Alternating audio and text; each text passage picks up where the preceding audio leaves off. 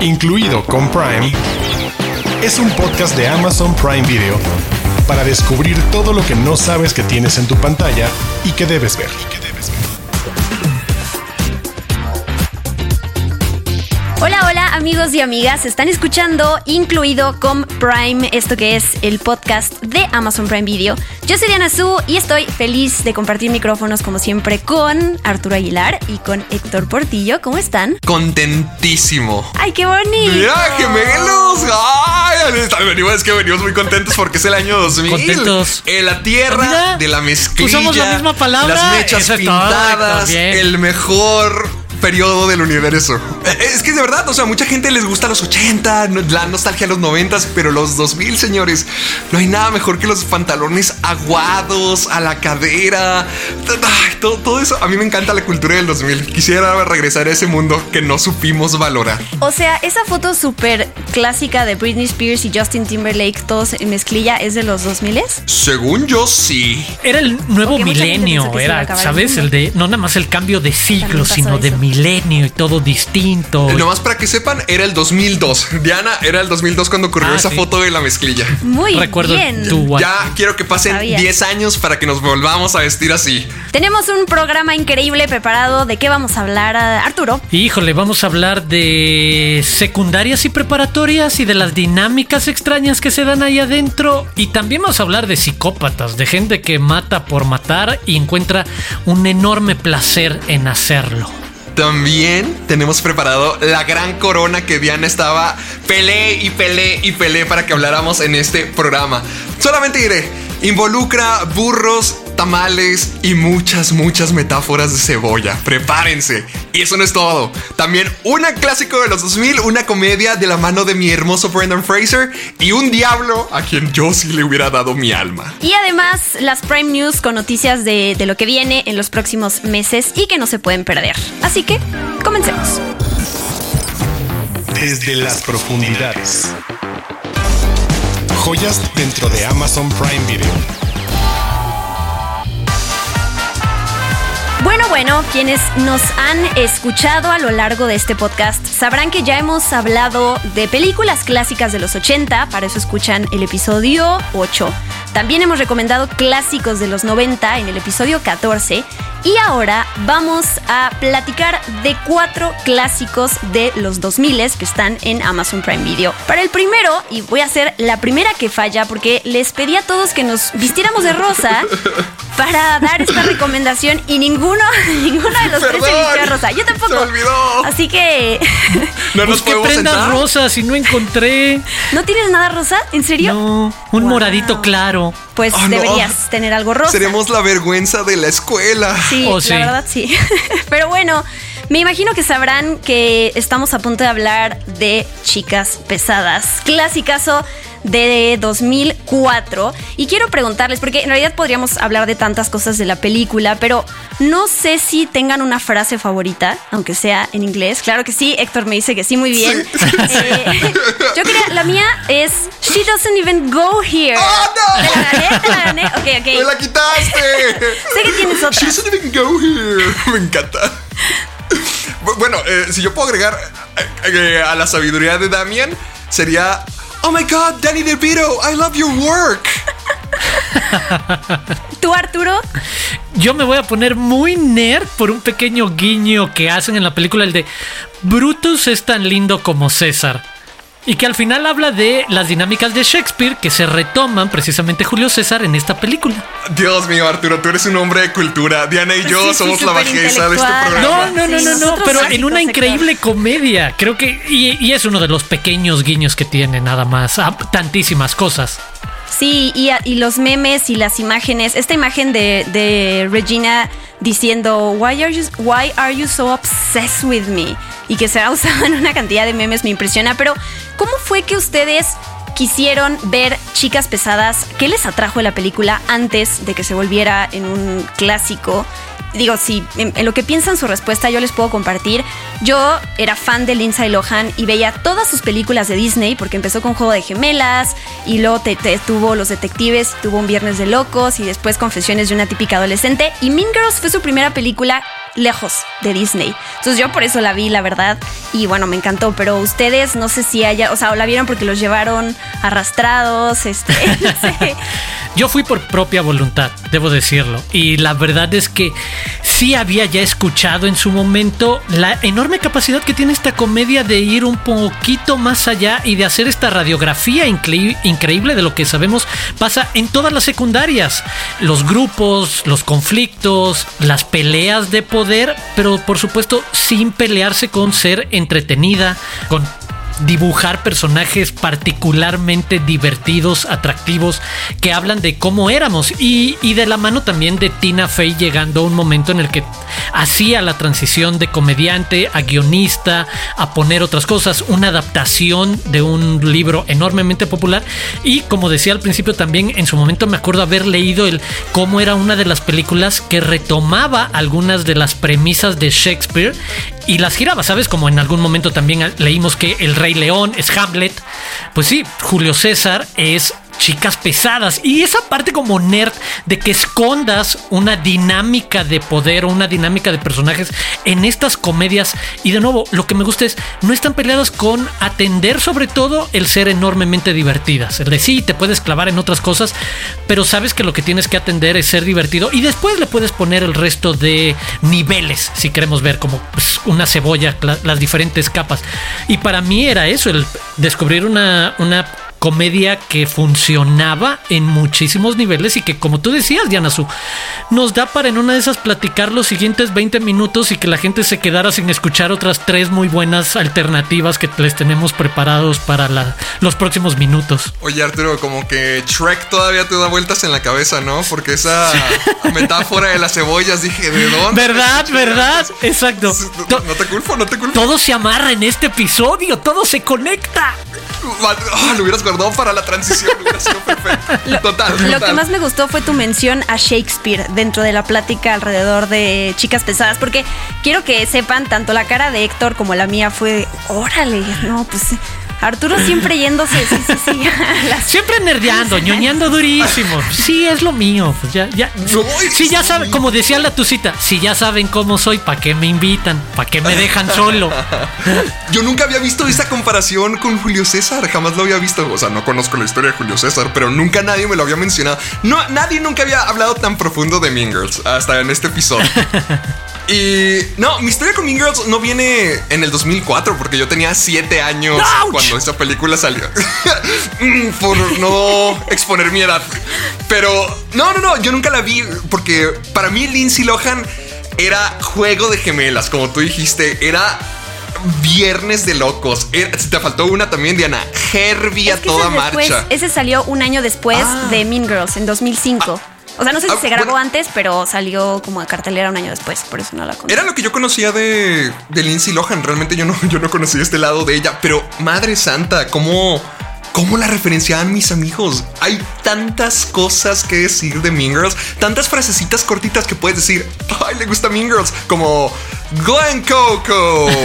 Sí. Hay demasiadas frases de, de, That's so fetch. So Es- fetch. Que además fetch. esa palabra fue inventada por Tina Fey específicamente para la película, porque no quería usar algún slang de los adolescentes, algo que se utilizara mucho y entonces que pasara de moda. Y por eso creo esa palabra. Gran palabra. Hizo algo eterno. Hizo algo eterno con esa película. Sí, a mí, a mí no me tocó ver eh, eh, Mean Girls cuando salió en el cine, pero sí me tocó verla después de toda, toda, toda esta expectativa que se había hecho alrededor de la película. Que decían que era la película de preparatoria, la película escuela perfecta y definitiva. Y sí iba como que con un poquito de expectativas cuando la vi por primera vez hace unos cuantos años y madre santa, lo es. Creo que está a la altura de lo que todos me decían y por algo súper básico y súper fácil.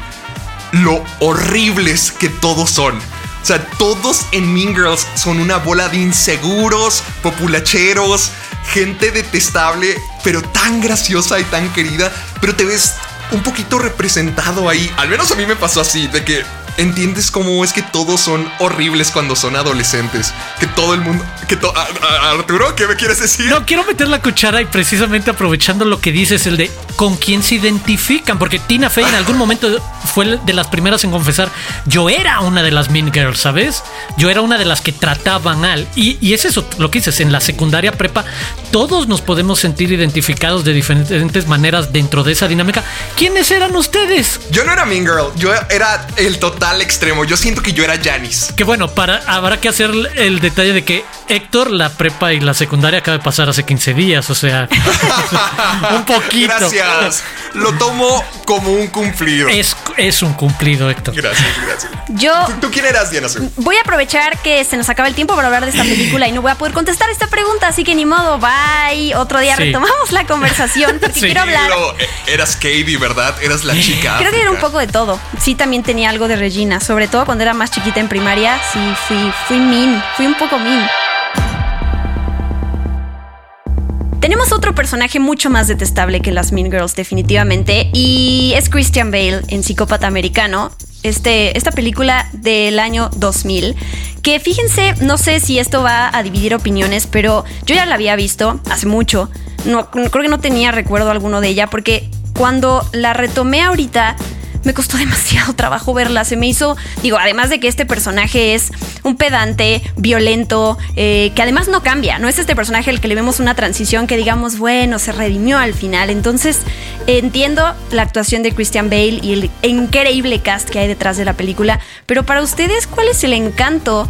¿Cuál es, ¿Cuál es ese mensaje que hay? Porque yo la verdad me sentí muy incómoda viendo la película y sé que es parte del- de, lo que tienes que sentir, pero me costó trabajo, la verdad, terminarla. Pero te, te- te costó trabajo porque decías, ay, ya no aguanto este sujeto, ya no aguanto ver esto. O porque se te hizo pesada. Porque no sé, no, no pesada en, como en cuestión de ritmo, sino pesada en, en- en la violencia tan gráfica que presenta y cómo al final yo decía, bueno, ¿cuándo le van a dar la vuelta en esto? No para justificar, la violencia no se va a justificar, pero sí para que haya este cambio de, como de, de- en el personaje y no hay algún cambio. Y lo que me llama la atención además que la directora es mujer, ¿no? Creo que hay que mencionarlo. Mary Harron, porque uno decía, ay, es una película este, muy violenta, sobre todo para las mujeres, por cómo las cosifica y todo eso. Y la, la- la directora es una mujer, hay que decirlo. Mira, estoy segurísimo que ahorita Arturo nos va a decir la raíz filosófica No, de no, psicópata no, americano. Estoy seguro, estoy seguro de eso. Pero aquí va mi, mi granito, eh, a ver si no me humillo yo solito.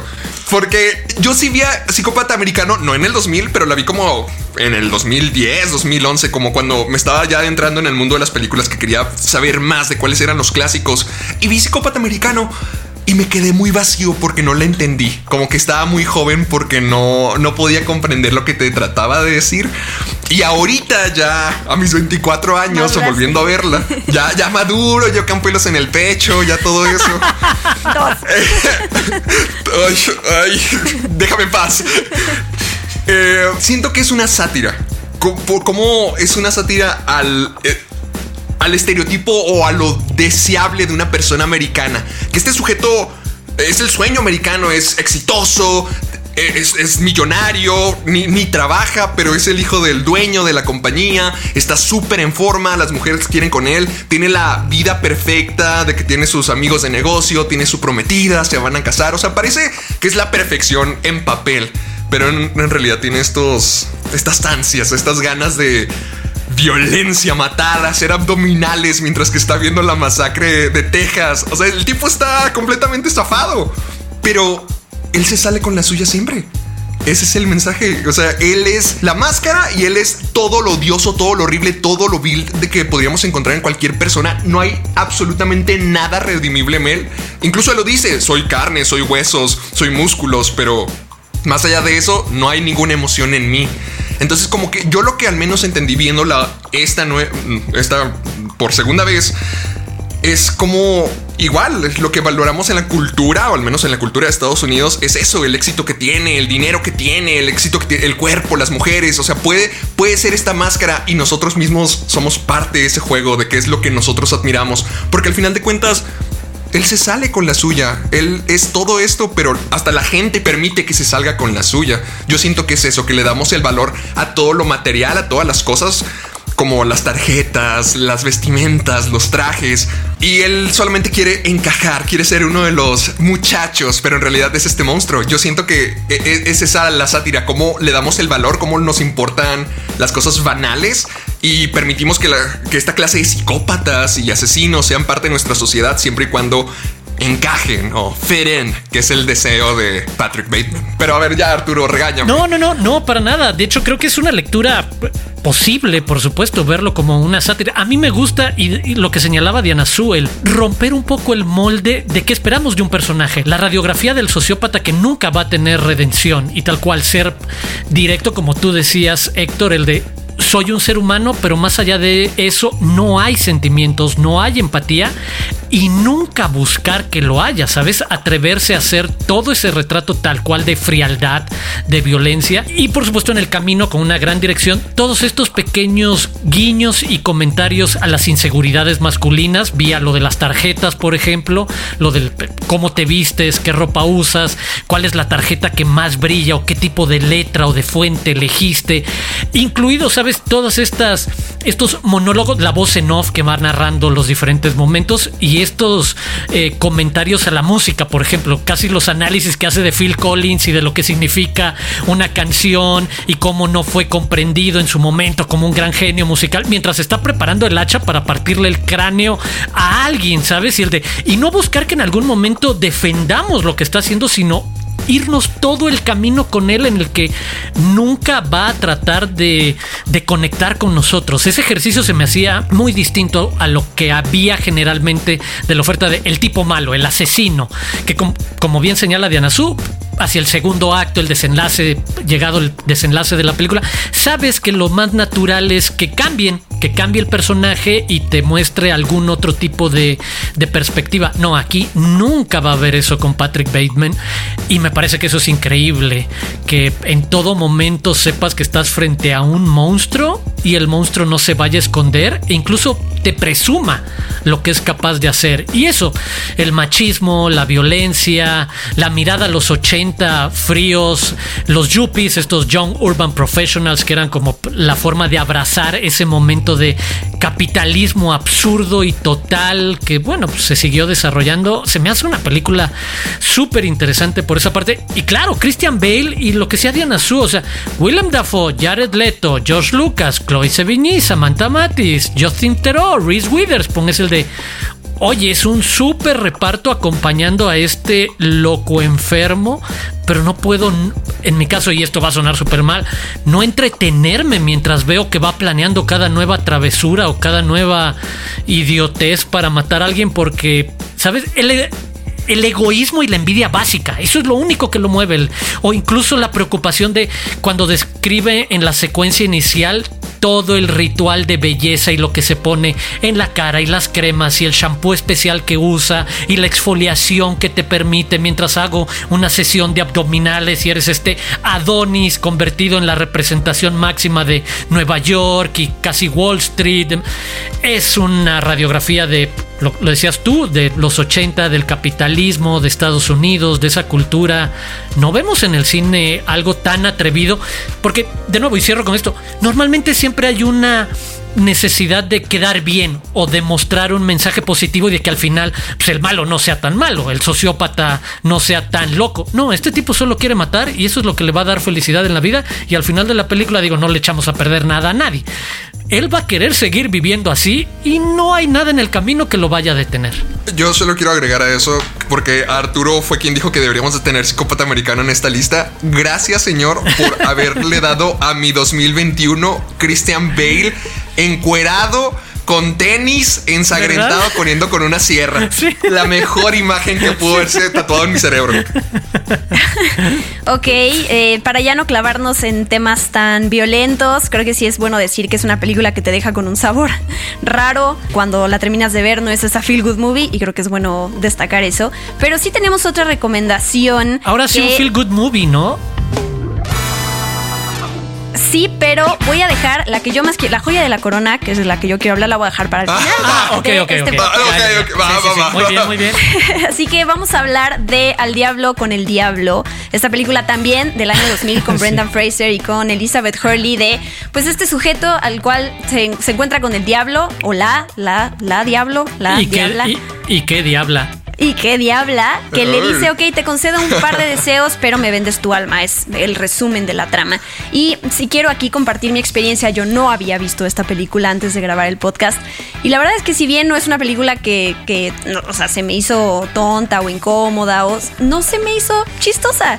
Y mm, quería debatir sobre ¿No se esto te hizo? No, o sea, me- la pasé bien, o sea, la pasé ok, ¿no? Pero no es que, porque antes, hay que decirlo. Hay que decirlo, Cuando elegimos la lista, ustedes me dijeron, no. la mira, sobrevendi, la vendimos como uno de los grandes momentos. Yo no la había visto. Yo, Sí. yo ta- también fue mi primera. Pero bueno, por lo que dices, creo que a ti te gustó un poco más que a mí. Me, mea culpa. No, Sí, está ah. bien. Hay algo con las películas de. Ay, sobre todo, no sé, es una película de Harold Ramis, es Brendan Fraser. Y además es una película del 2000. Como que sí puedo ver los puntos donde digo, ah, yo sé que varias cosas a lo mejor ya no trasladarían ahorita, a lo mejor ya muchas cosas. O sea, no, no le saco nada. Esta película me enseñó acerca de la religión. Esta película me enseñó acerca de ser. No, no, no. O, sea, ni siquiera lo básico, como que sea una buena persona o. No, o sea, no enseña absolutamente nada. Pero está, está entretenida, o sea, está, está muy tonta y está muy entretenida ver en cuántos disfraces diferentes pueden poner a Brendan Fraser. Y ver a Brendan Fraser hablar español más o menos bien durante un periodo de toda una escena completa es como que bien ahí. Eso me gustó. Y Cosas así, la estupidez. Faltó, hay una escena que no metieron en la película, está en esas escenas eliminadas en el DVD, que él pedía ser una estrella de rock. Y ahí va a salir, era uno de los deseos que no vimos y creo que porque había drogas y había lenguaje soez y no sé qué otras cosas que ya no llegó al corte final. Pero bueno, era, era otro de los perfiles que hubiéramos visto de Brendan Fraser. Pero mira, qué bueno que lo mencionas. Y sí, volviéndola a ver, es una película que quizás no envejece muy bien, que funciona más como sketches de cada uno de estos momentos y la lección, supuesta lección de lo que pides muchas veces no es lo que esperas y cómo puede tener como su lado B el pedir el de, ah, no, quiero ser el más tierno, quiero ser el héroe de acción, quiero ser, etcétera, etcétera. Y, eso, como en sketches llevados casi al absurdo, al ridículo, creo que Brendan Fraser como el héroe y personaje de comedia de finales de los 90, principios de los 2000 les funciona muy bien. Elizabeth Hurley además representando, porque va apareciendo también ella disfrazada, ya sabes, como policía, como animadora, como enfermera, como abogada, como profesora, que representa todas estas fantasías sexuales masculinas del momento, o sea, ni siquiera se disfraza un poco creo que es entretenida a secas en ese ejercicio de ponernos en qué puede ser el lado B de lo que de repente pides y crees que con eso vas a solucionar algún problema que tienes porque pues no logras enamorar a la chava o no logras tener éxito en tu carrera. dices, no, diablo, concédeme el deseo y conviérteme en esto y es el de, eh, puede que haya algo que no habías considerado de ser el hombre más sensible del universo y que cada que estás viendo el atardecer en la playa te sueltes a llorar porque no puedes con la impresionante belleza que significa el firmamento y el mar. Creo que se mueve por ahí para un lado, un, un fin de semana de algo ligero, algo sencillo y, regresar además a algo medio clásico en otro tono, entender tal cual. Qué bueno que lo decías, Héctor. Funciona en otro contexto, es más noventera y en ese tono de humor que hoy en día ya no traslada. Hay una sofisticación sobre la comedia hoy en día que hace que esta se sienta simplona, para bien o para mal. Hay, varias películas, por ejemplo, Chicas Pesadas, Psicópata Americano, que ya son clásicos de la época. Y a lo mejor no mucha gente habla de Bedazzle o El Diablo con el Diablo. Pero también nos merecemos tener esas películas que a lo mejor no te tienen que dar mucho a cambio. Esas películas que cada no las has visto como en 10 años y dices, perfecto, esto me va a salvar la tarde. Yo siento que es, ajá, yo siento que Al Diablo con el Diablo es una de este tipo de películas. Yo, yo quisiera preguntarles, ¿cuál fue su deseo favorito? Ay, a mí el del hombre sensible me da mucha risa, la verdad. Sí. A mí el intelectual, porque los Sí. que se echa, Yo también. o sea, Siento que, o sea, ni siquiera sé si tiene sentido lo que dice, pero cuando termina de hablar es como que me gustaría tener ese poder algún día y sentirme así Arturo, sentirme Arturo. Ya sabemos quién eres Arturo, eres como Brandon Fraser.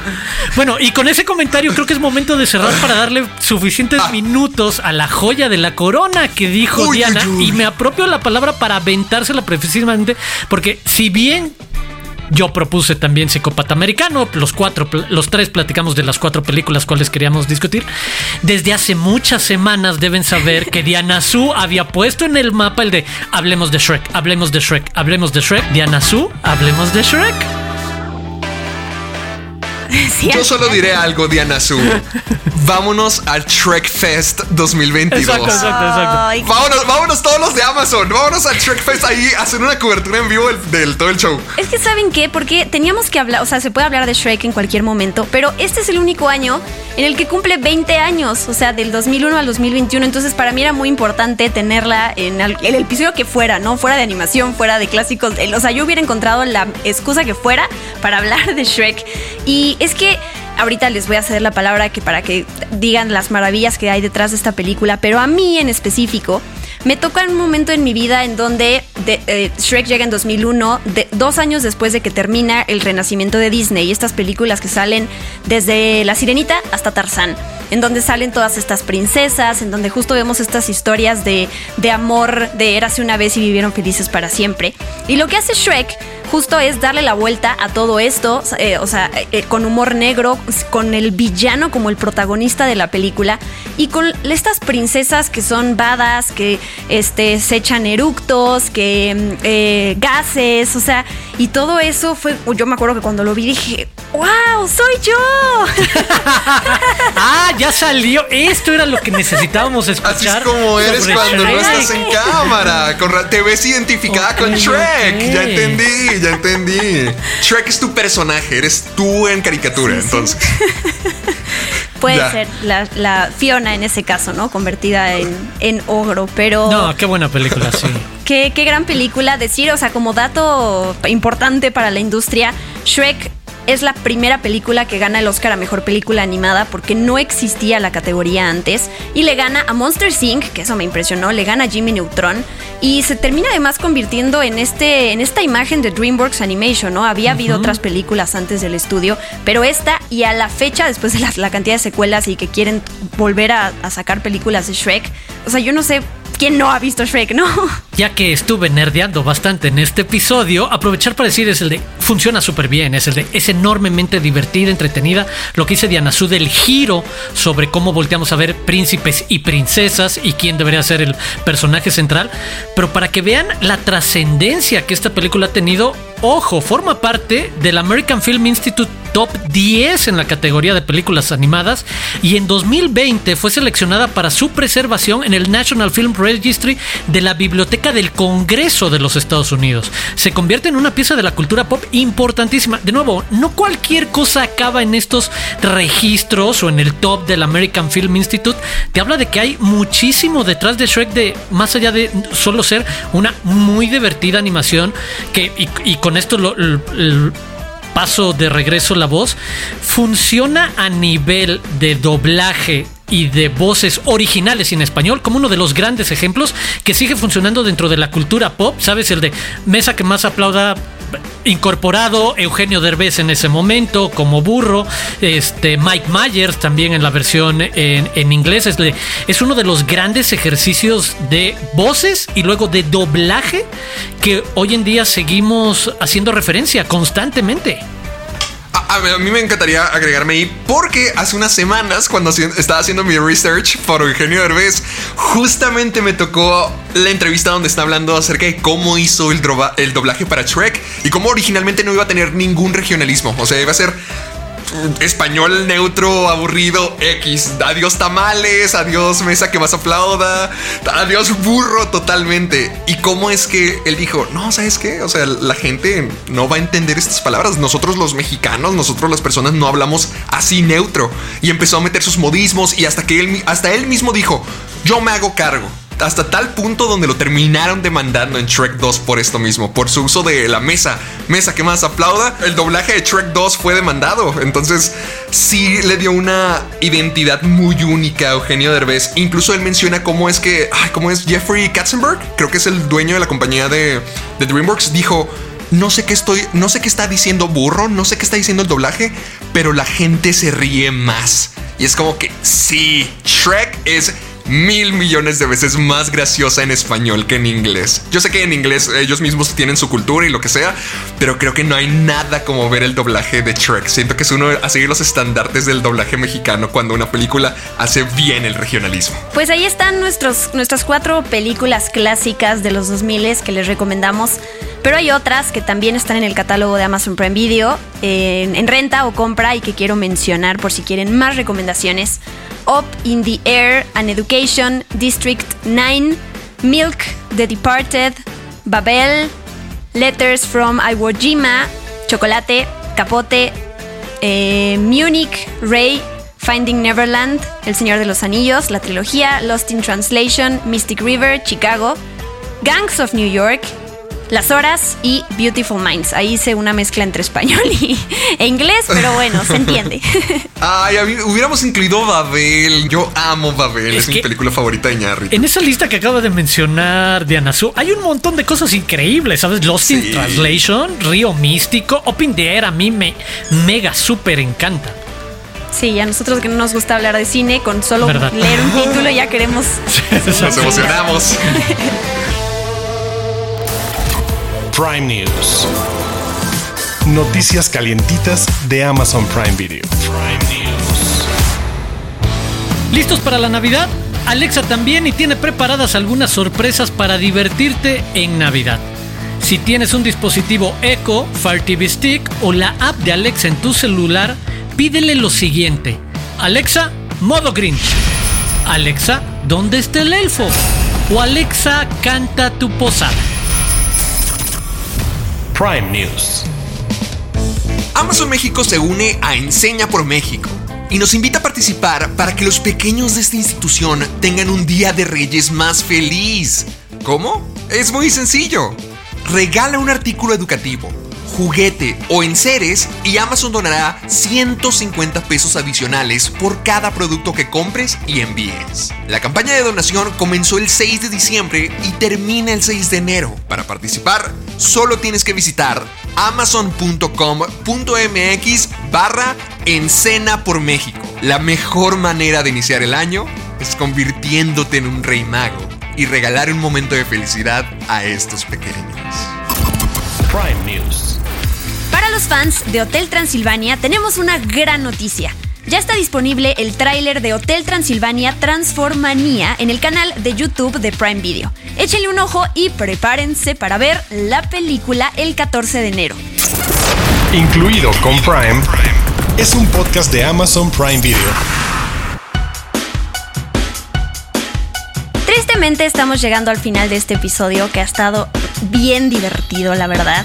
Pero todavía falta que Arturo nos dé su recomendación, que tengo entendido que va a seguir la línea de clásicos de los 2000.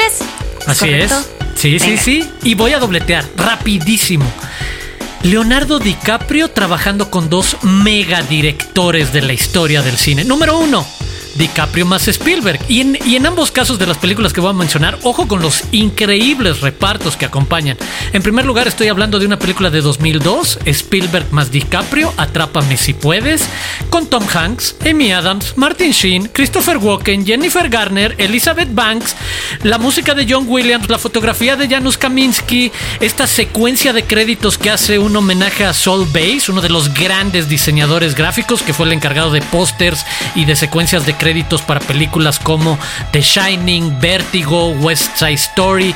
En verdad, una super película. Y lo que siempre digo con Atrápame si puedes. Si quieren ver la maestría de Steven Spielberg como director, esta es una gran película para darse cuenta cómo siempre avanza la historia. Nunca se detiene, nunca pierde ritmo, va cambiando. Lo que pasa en ese momento también con la interpretación de DiCaprio de estos diferentes personajes, de este tipo que está defraudando a Panam, a Pan American Airlines En ese momento y que se convierte en piloto y luego en abogado y luego en doctor cuando es apenas un adolescente tardío y cómo el FBI lo está correteando a través de Tom Hanks. En verdad una película enormemente entretenida. Y del otro lado, DiCaprio, un par de años después, en 2004, trabaja con el grande Martin Scorsese para ser el aviador, donde lo acompañan Kate Blanchett, Kate Beckinsale, Alec Baldwin, Jude Law, John C. Reilly, Ian Holm, y donde interpreta a Howard Hughes, ¿saben? Este excéntrico multimillonario que además de ser una exitosa figura pública,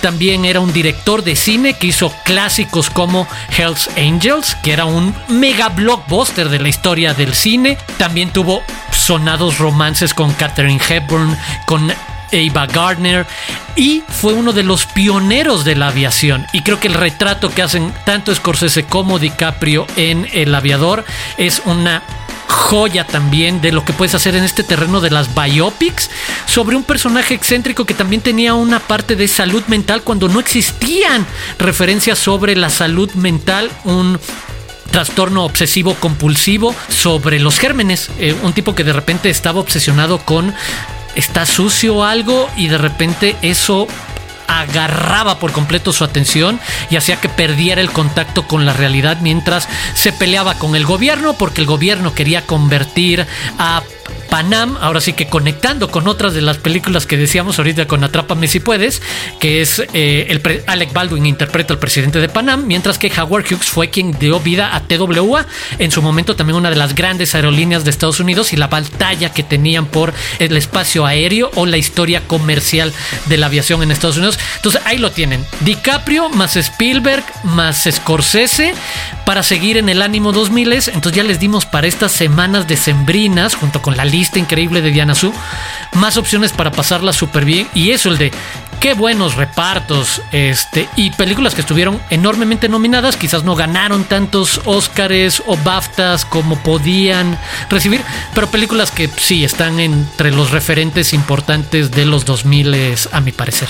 Wow, y además películas que es, sí podemos decir que han envejecido súper bien. Sí, sí, total. De, Al Diablo con el Diablo. Ay, sí, pobre. Digámoslo con sus nombres. Sí, Al Diablo con el Diablo no envejeció como el aviador o Atrápame si puedes.